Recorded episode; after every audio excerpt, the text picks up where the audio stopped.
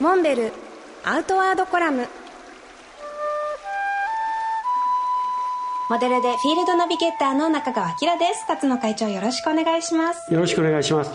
会長がインターナショナルホワイトウォーターホールオブフェイムというねカヌーの世界に貢献された方ということで殿堂入りされました。今回の受賞の理由というのは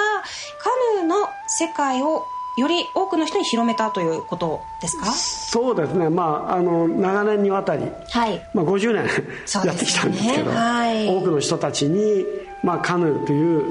スポーツをあの普及してきたということが、まあ、認められた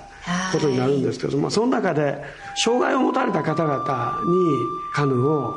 えー、広めてきたっていうのを、これも大きいあの理由の一つだったと思います。奈良の障害者の福祉事業団の理事をやっていた関係で、まあ、体に障害を持たれた方あと接する機会が結構あって。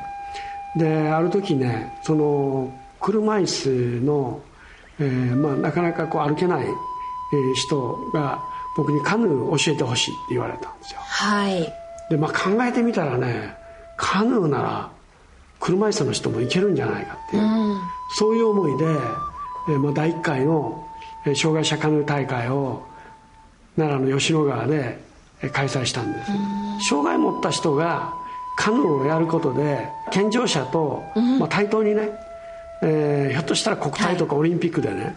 活躍できるこんな世の中ができるんじゃないかという、そういう予感がしたわけですよ、えー、ぜひこれをね見届けてみたいという気持ちになった、はい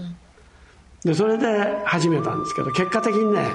まあ、一番最初に教えた障害者が障害者カヌー協会の会長になって、はい、パラリンピックの事務局の代表にまで、まあ、最後はあのなったんですけどね、ね、だから、まあ、そういう意味で、